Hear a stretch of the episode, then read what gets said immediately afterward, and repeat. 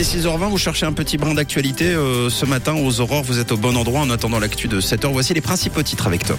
Les économies sur l'immobilier paraissent inévitables pour Crédit Suisse et UBS. 75 succursales pourraient disparaître suite à la fusion entre les deux banques, notamment en raison de leur proximité dans les centres-villes. En effet, trois quarts de leurs locaux se situent à moins de 400 mètres l'un de l'autre.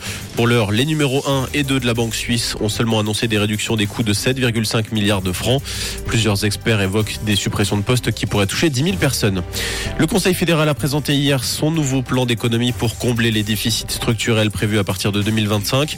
Concrètement, des coupes sont prévues pour l'assurance chômage, les fonds d'infrastructure ferroviaire et les redistributions au canton par l'impôt fédéral direct. Enfin, les rentes AVS pour les veuves seront ajustées. Ces dernières ne pourront la toucher que jusqu'au 25e anniversaire de leur enfant cadet. 41 minutes auront suffi à Paléo pour écouler l'entier de ses billets, un record.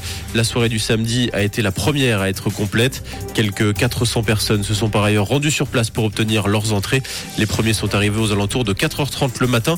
On rappelle que la 46e édition de Paléo aura lieu du 18 au 23 juillet prochain. Et on vous donne rendez-vous dès 7h comme chaque matin pour tous vos titres développés.